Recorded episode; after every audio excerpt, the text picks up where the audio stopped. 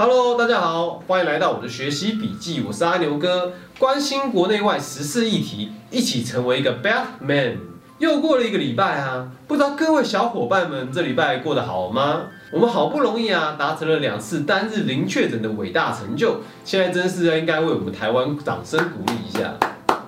当然也不要忘了持续保持警戒，戴口罩、勤洗手，关注疫情。接下来就让我们一起来关心国内外几则的时事议题吧。最近国内的防疫物资逐渐充足，总统蔡英文也宣布会将部分的口罩寄往其他需要的国家进行援助，启动了国际援助物资的行动。这次的口罩外交也确实让许多国家可以看到来自台湾的帮忙，例如欧盟啊，就在官网上抛出了长达六分钟的影片，内容更是罕见的出现我国的国旗。真是令人非常高兴啊！而在这一次啊，负责代运物资作为天空国家队的华航也成为了一大焦点，许多的民众纷纷给予鼓励跟赞赏。不过，飞机上斗大的 China Airlines 以及物资上悬挂的 China Airlines 的旗帜，也让华航是否应该改名的讨论再一次浮上台面。原来啊。有民众跟部分立委认为，华航在这一次代运物资的行动当中，因为机身上的英文名称跟物资上的华航布条上面都印着斗大的 China Airlines 的字样，其中 China 会容易让部分的国家跟民众产生混淆，误以为是中国送来的物资，变相的变成我们在帮中国宣传，希望政府可以改名。或是采取相关的配套措施，不要再让其他的国家产生误会，使得台湾的口罩变成中国的口罩了。同时啊，民间也有人发起联署，希望政府能够将中华航空改名为台湾航空。截至四月十五日为止，已经有超过五万人参加联署，同意改名了。面对外界许多声音，希望华航改名。交通部长林佳龙也在十一号在脸书 po 文表示，交通部保持开放的态度，但是航空公司改名的影响非常非常大，牵涉到航权、航线等问题，而且华航是上市公司，需要尊重股东跟全国人民的看法，也期待社会可以继续凝聚共识。而华航则在四月十三日的时候回应了，董事长谢世谦已经下令。华航未来会在配合政府的情况下，执行运送物资等相关专案的时候，要尊重顾客的权益，并以顾客的需求作为优先考量。同时啊，在没有获得同意的情况下，不得进行任何的商业宣传，例如说不能在货品上面标示华航的相关旗帜，避免引起不必要的误会。行政院长苏贞昌也在四月十四日的时候表示啊，有些国家跟民众因为华航飞机上印有 China，误以为是中国送来的口罩，认为我们吃这样的亏实在是非常多啊，所以也已经要求交通部告知华航，以后运送物资的时候，上面要我们的国旗，有台湾 Can Help 的字样，这样就很好了。至于华航，就不要再凑热闹了，哪边凉快哪边去。不要在旁边挂上华航的标志，容易让人混淆而产生误会。而且帮别人运送物资，也不应该借机宣传。这个部分华航已经在做了。最后啊，苏院长也说，在短期内或许可以让华航在机身上或其他部分多一点台湾的标志，让全世界知道台湾跟中国是不一样的。但是长远的华航改名，则会牵涉到航权跟其他种种因素，不是这么简单。但是啊，让国家的航空公司标示台湾，确实是应该努力的方向。政府会一步一步努力来做。而在国会方面，华航的改名也引发了朝野意见的分歧。在民进党里面，就有许多立委表达会尊重社会的共识，也赞成华航的改名。认为这个是跟中国做出区隔的好机会啊，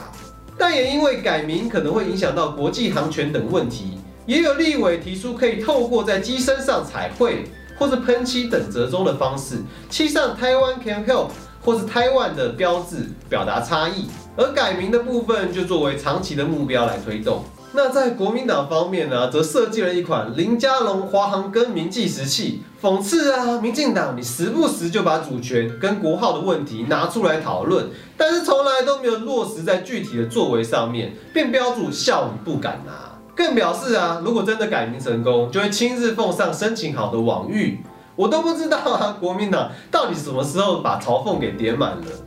时代力量方面则表示啊，目前时机都已经成熟了。希望透过交通部能规划出短、中、长期的华航证明计划，从短期的修改飞机涂装、英文译名，到中长期的各项证明行动及配套措施，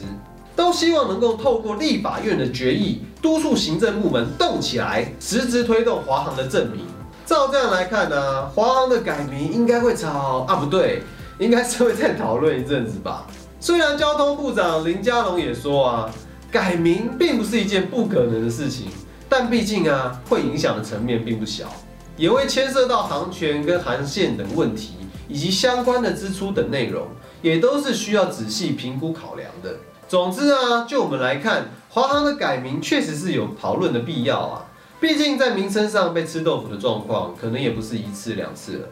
不过因为改名所需要付出的相对的成本。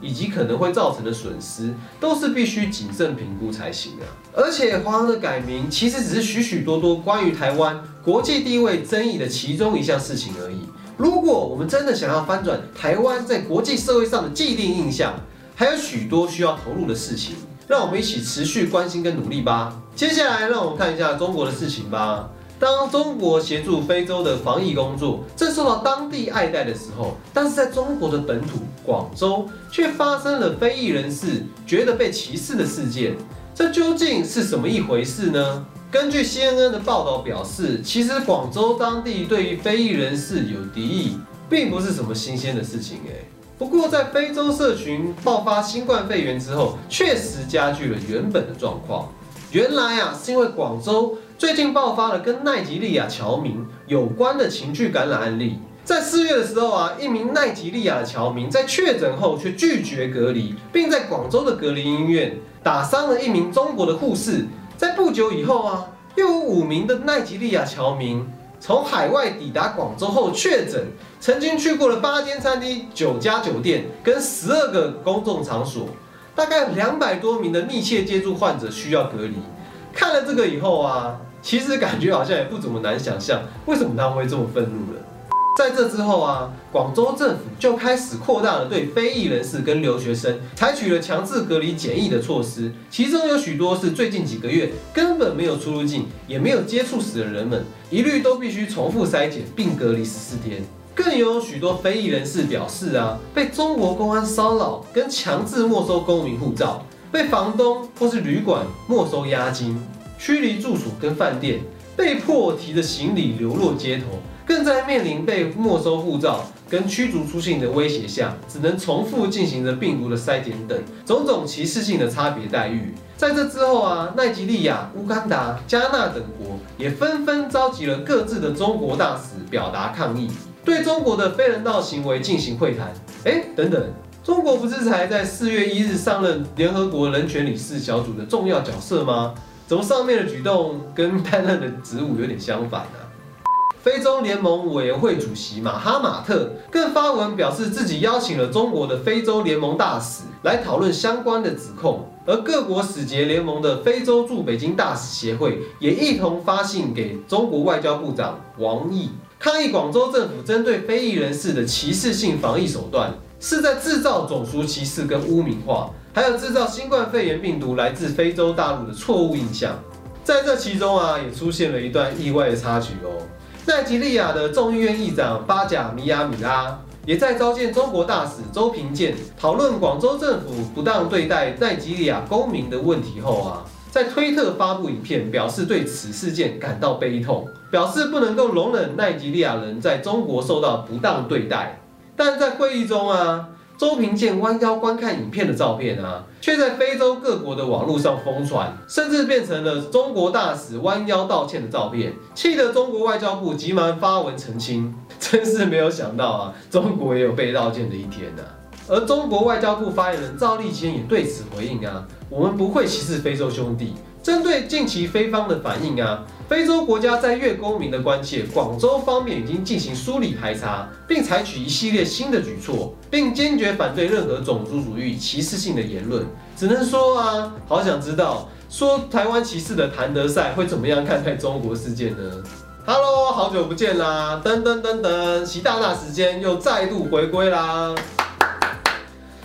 周因为篇幅的关系，只好删除习大大时间。这是不是意味着习大大其实不太重要的意思啊？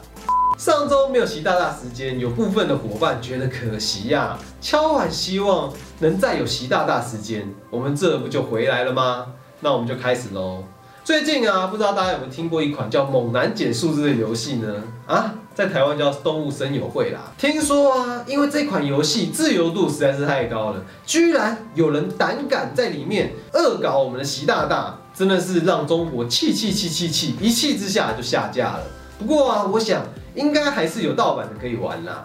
另外啊，还有另一件可喜可贺的事情，就是中国的小粉红们开始教育泰国的网民们，应该要多多爱国一点了。怎么会有国家的人会要别人多批评自己国家的领导呢？真的是太不尊重了。应该要像我们尊崇习大大一样啊，你说是不是呢？